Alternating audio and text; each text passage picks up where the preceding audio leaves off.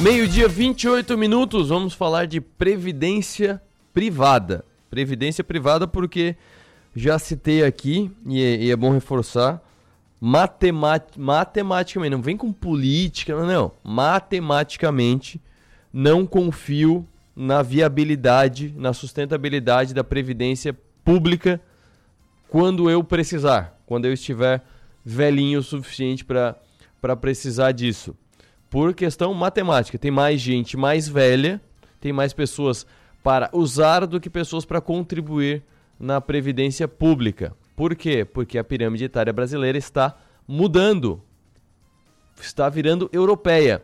Mais pessoas mais velhas e menos pessoas mais novas, então a pirâmide vira quase um, um tronco, com achatando embaixo e alargando em cima.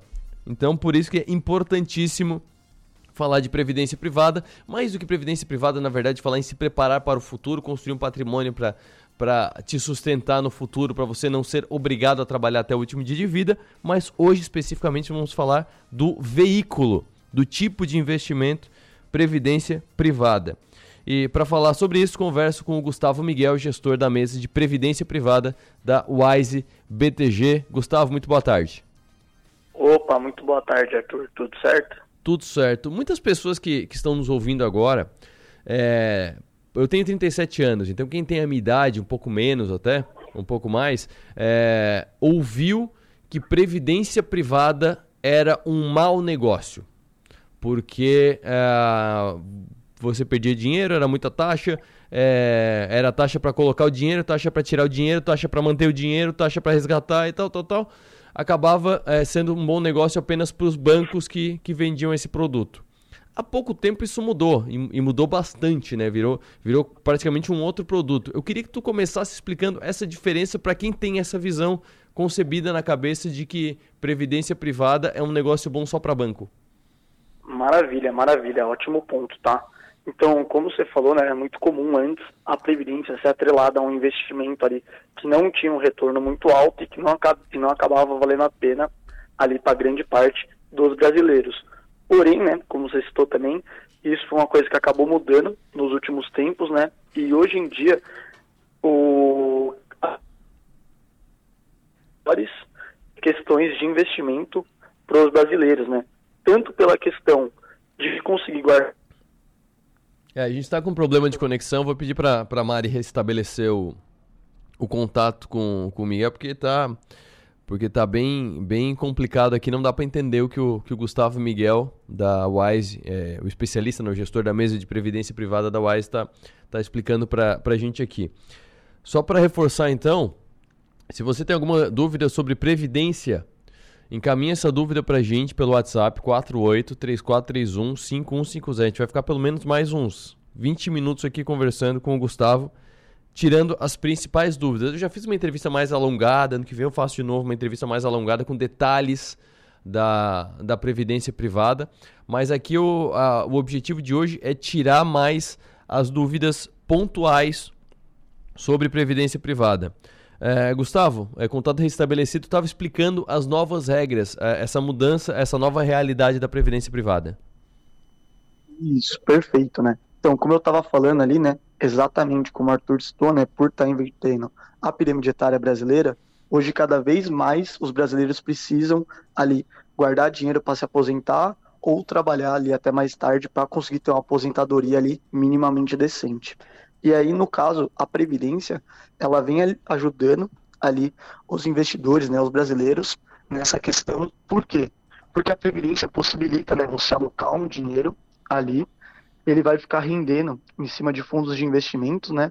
Hoje, aqui no BTG, a gente não tem essas taxas como tinha em grandes bancos ali, taxas de carregamento, taxas de saída. Então, as únicas taxas cobradas mesmo são as taxas de administração em cima dos fundos, que daí é uma métrica padrão do mercado hoje em dia, tá?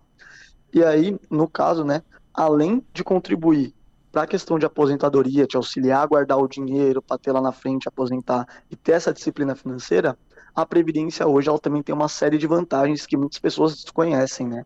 Então, ela também auxilia, né, na blindagem patrimonial do cliente, né?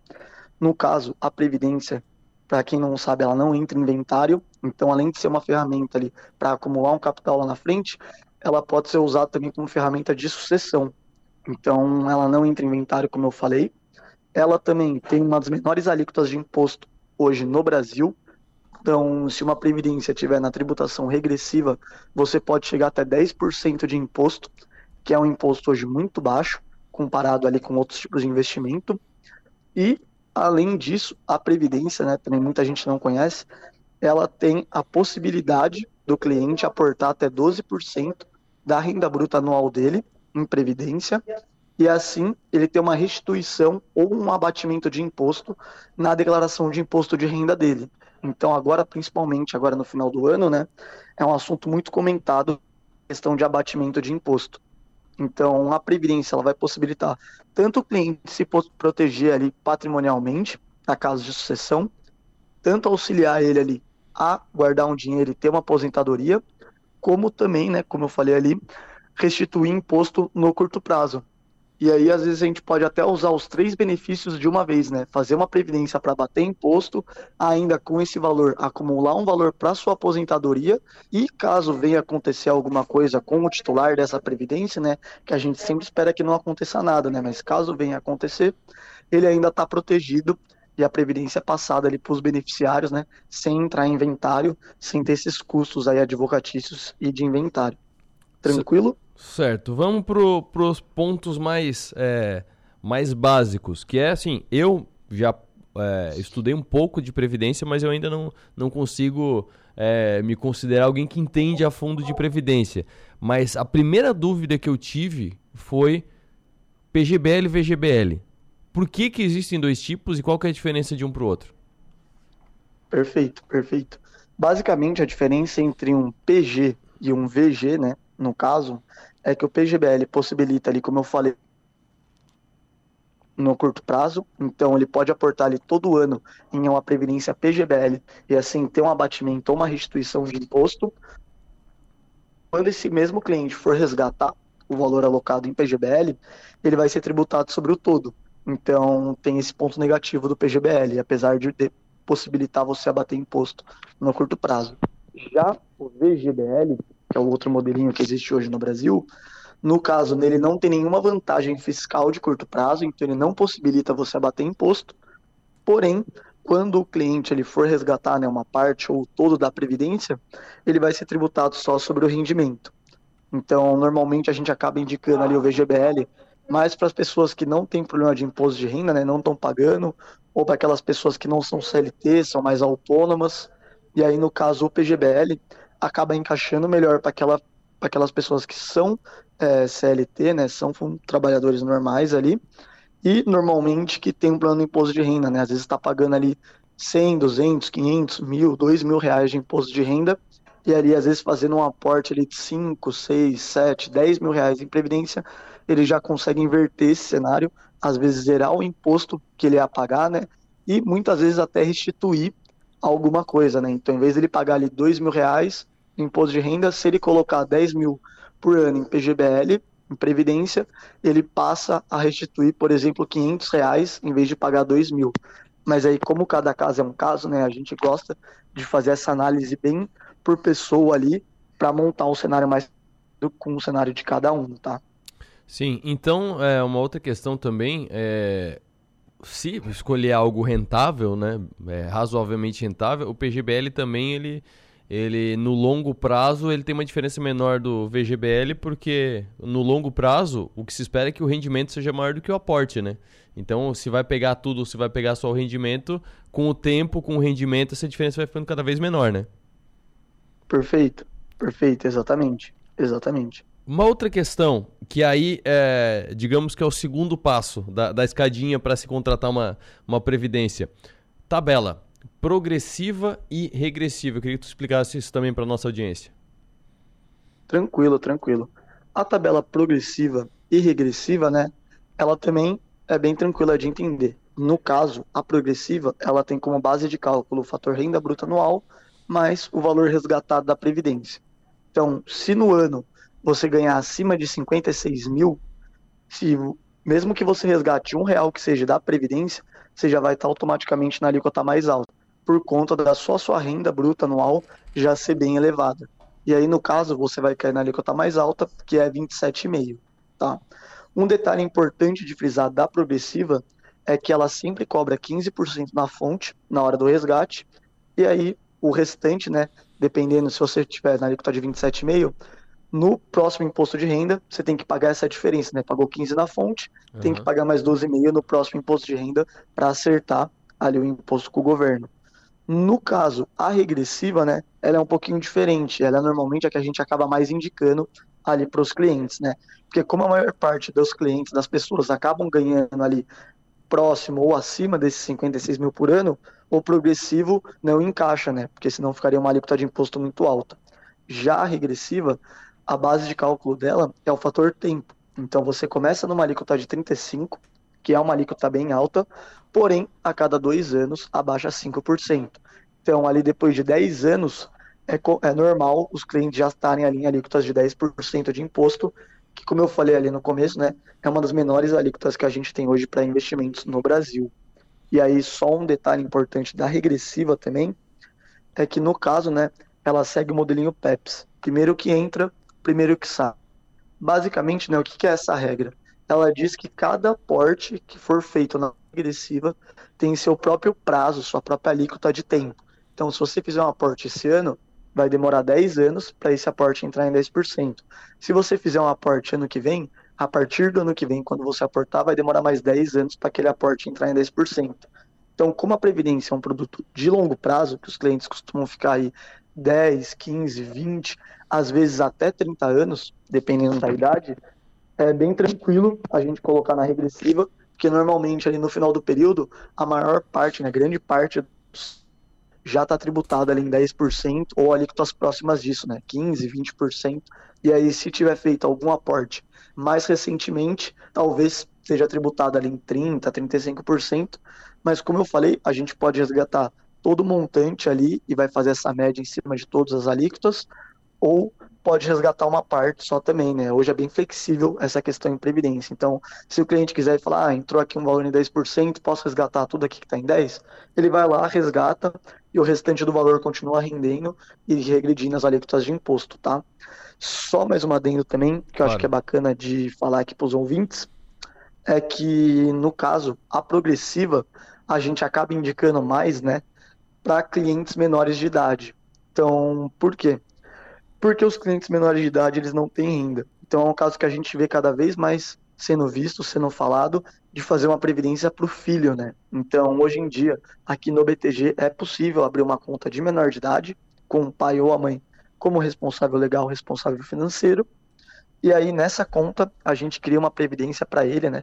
Pode ser para um recém-nascido, para uma criança de 3, 4, 5 anos, a idade que for. Uhum. A gente cria nessa previdência para o menor de idade e aí, no caso, como a renda dele é zerada, só é somado o valor resgatado da Previdência. E aí ele pode resgatar até 22.847 por ano de forma isenta tá? da Previdência. Então ela acaba tendo essa vantagem aí também para clientes menores de idade, né? Para quem tem interesse em fazer uma previdência para o filho, para quando tiver 18 anos comprar um carro, pagar a faculdade, fazer uma viagem, acaba sendo uma alternativa bem bacana. Acaba sendo uma alternativa bem bacana também, tá? Sim, uh, uma outra questão o, o que, que não dá para mudar depois que tu escolhe? Porque tu escolhe PGBL ou VGBL, escolhe a tabela progressiva ou regressiva.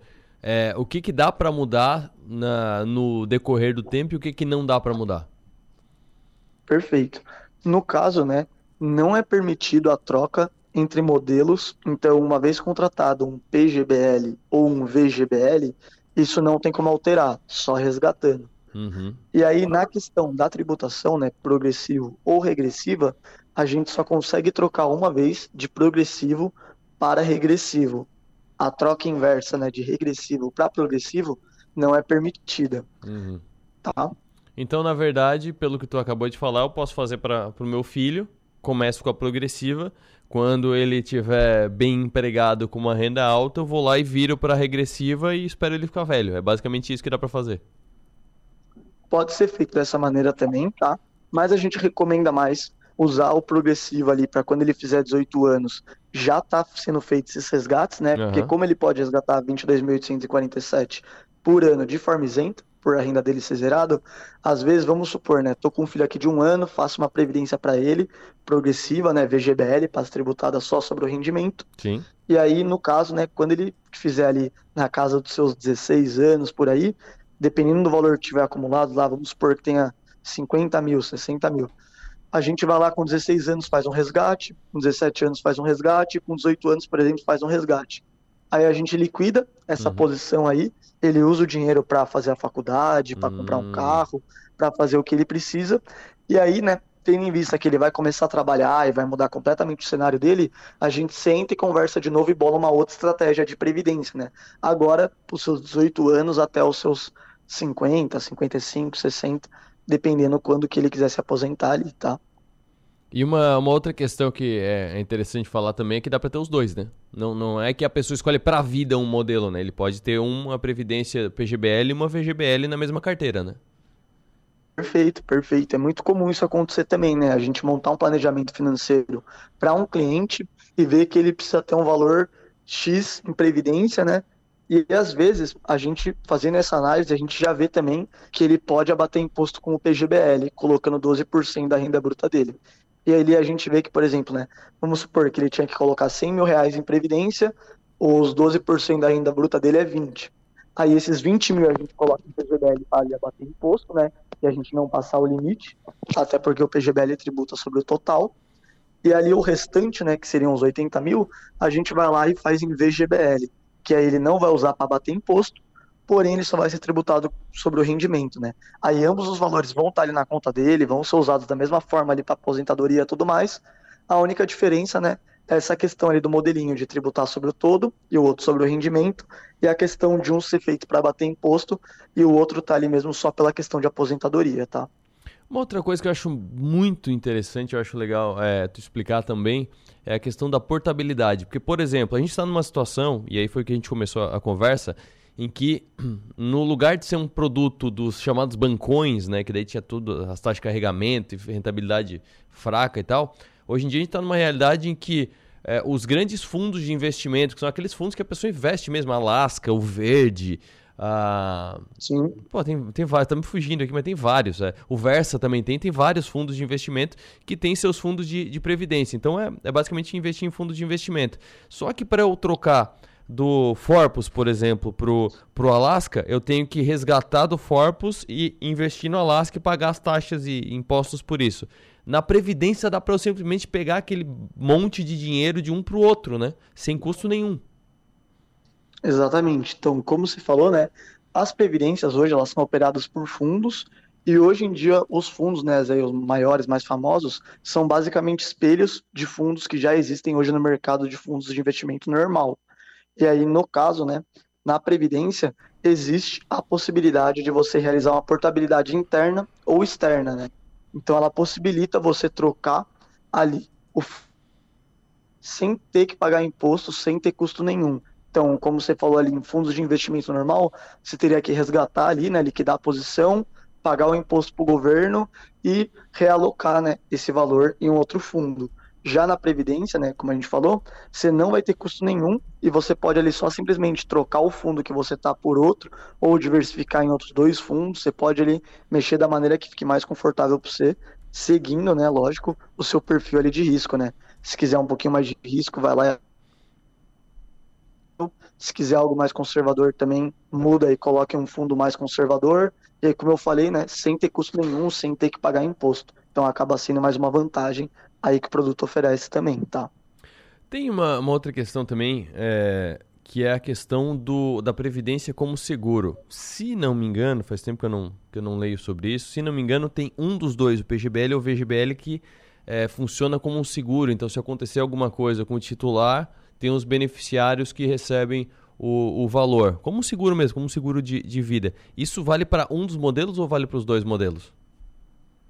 Vale para ambos, tá? Eu não diria que é um seguro, porque hoje em dia, né, seguro e previdência é bem separado, tá? Sim. Mas no caso, a previdência ela apresenta algumas vantagens também parecidas com a de um seguro, né? Obviamente, a previdência ela não vai substituir um seguro de vida, porém, como você falou ali, né, ambos os modelos, tanto PGBL quanto VGBL, eles possibilitam né, você cadastrar beneficiários nessas previdências, e aí caso venha acontecer alguma coisa com o titular né, dessas prévias, eles venham a faltar, os beneficiários recebem um montante ali da previdência, já líquido de imposto, e como eu falei, sem entrar em inventário, né? O processo acaba sendo rapidinho, então a partir do momento ali que a família entra com o processo de com o processo ali de morte do cliente e tudo mais, Sim. a gente conversa ali com o BTG e já trata tudo em sistema. A partir do momento que é aprovado o pagamento, a seguradora tem ali 30 dias para realizar o pagamento na conta de cada um dos beneficiários, tá? Então é algo ali bem tranquilo e acaba ajudando bastante, principalmente nessa questão do inventário, né? Que muitas vezes acaba falecendo ali o pai ou a mãe, e aí não tem dinheiro em caixa ali, né? Disponível uhum. para pagar o advogado e o governo para liberar o dinheiro que está ali travado no inventário. E aí muitas vezes a gente vê, né? As famílias aí ficando em situações difíceis por muito tempo por não conseguir destravar aí essa questão do inventário. Então acaba ajudando bastante nesse ponto também, tá? Para fechar, é, vamos para o fim da, da, da fila, vamos para o fim do processo. Uso. Antigamente, e eu, eu, gosto de fazer essa relação com antigamente porque é aquela imagem que as pessoas têm de décadas acompanhando esse mercado. Antigamente, chegava na idade contratada e recebia a renda. Se você falecesse três anos depois, acabou. O, o que você colocou ali acabou, não ia nada para a família e tal. Era o modelo normal. Hoje em dia, é, existem duas possibilidades, né? Existe a renda e existe o uso, né? Quando é que pode decidir, quando é que pode é, alterar essa questão? Boa. Isso, cara, é uma questão ali também bem tranquila, tá? É bem customizável. Então, o cliente, ele tem total liberdade ali de, ao longo do período, ele escolher, né? Como ele vai usar o dinheiro. Se ele vai querer só resgatar, né? Como eu falei ali, total ou parcialmente, ele é livre todo momento para fazer esses resgates ou também ele pode decidir, ah, quando eu fizer 70 anos, por exemplo, e aí eu for usar o dinheiro da previdência, eu quero transformar ele em renda. Tem a opção também de transformar em renda. Uhum. E aí dentro da opção de transformação de renda, a gente tem algumas opções, né? Então a gente tem a transformação em renda por prazo e a vitalícia. E aí no caso, né, como você comentou, a vitalícia, que era mais comum antigamente, as pessoas iam se aposentar né, com a Previdência, elas transformavam em renda mensal vitalícia, era feita uma tábua atuarial ali para ver até quando vai viver mais ou menos, né? Então vamos por lá, até os 90 anos. Uhum. Aí se dividia né, o valor dentro desse período, e aí você trocava meio que o valor que você tinha acumulado na Previdência por esse acordo de receber até os 90 anos, por exemplo, ou até o resto da sua vida, o valor X. E aí, no caso, se você viesse a falecer antes na renda mensal vitalícia, que é aquela pro resto da vida, você perde realmente o restante do recurso que você ainda não recebeu. Mas, por outro lado, também, na renda mensal vitalícia, né, você vai estar tá trocando com a seguradora, porque às vezes eles podem imaginar que você vai viver até 82 anos, por exemplo, e ali às vezes você vive até 90. E aí você vai receber oito anos a mais do que eles estipularam, ganhando mais do que você tinha trocado com eles. Porém, o que a gente mais recomenda, né, hoje em dia, se for transformar em renda, é a transformação em renda por prazo. Por quê? Porque na por prazo, a gente vai lá e divide. Ah, por exemplo, vou transformar aqui meu valor de aposentadoria em renda mensal por prazo de 15 anos. Vai ser dividido o valor líquido ali da sua previdência durante esses 15 anos. E aí, caso você receba 3 anos disso e venha a falecer, por exemplo, o restante que ficou faltando receber nesse caso, na por prazo, é, é, é indicado ali para os beneficiários. E aí, no caso, eles passam a receber esse valor que ficou faltando ali, que no caso seria ali 12 anos dos 15, né? E aí, no caso, por isso que a gente sempre recomenda, se for transformar em renda, transformar em renda por prazo e de da vitalícia você perder, caso você venha a falecer antes de completar ali a idade de você já ter recebido todo o dinheiro, tá? Maravilha. Gustavo, muito obrigado pelas informações e uma boa tarde, bom trabalho. Ô, oh, maravilha. Foi um prazer, viu? Boa tarde. Gustavo Miguel, gestor da mesa de previdência privada da Wise BTG Pactual, explicando algumas regras da previdência privada.